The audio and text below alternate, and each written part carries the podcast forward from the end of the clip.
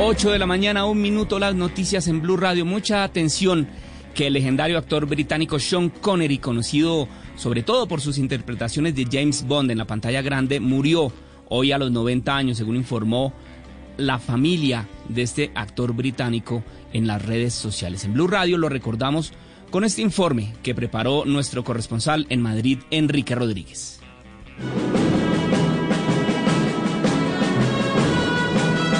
Uno de los grandes logros de Sean Connery fue no haberse encadenado para siempre al personaje de James Bond, y es que a pesar de que el agente 007 le dio la fama, su carrera será recordada por una evolución que le hizo trabajar con Hitchcock, Houston,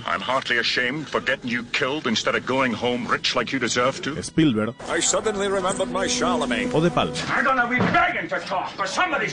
Dicho esto, Connery será para la historia, además de un enorme actor y otras muchas cosas, el primero que en la gran pantalla pronunció esta mítica frase. Bond.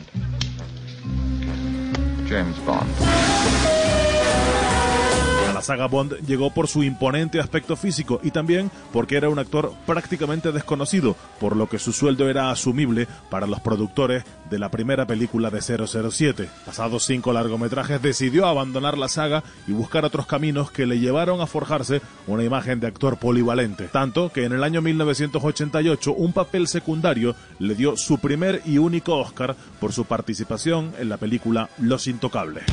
Sean Connery Ladies and gentlemen, friends, a few enemies.